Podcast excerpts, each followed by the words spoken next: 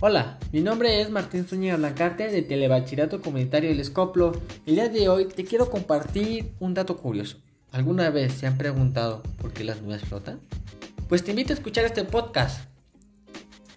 ¿Por qué las, nubes flotan? La nube se forma a partir de la condensación del, del, vapor que hay en el aire húmedo y el aire húmedo es más ligero que el aire seco y por eso las nubes flotan. ¿Y qué hace que las nubes se vean de esa forma? La ciencia nos explica que las nubes están hechas de agua, agua en forma de pequeñas gotitas o de cristales de hielo, lo suficientemente grandes como para dispersar la luz del sol y esa luz dispersada, la, que llega a nuestros ojos, nos permite verlas como masas flotantes o con ese aspecto algodonoso. Dato interesante, ¿verdad?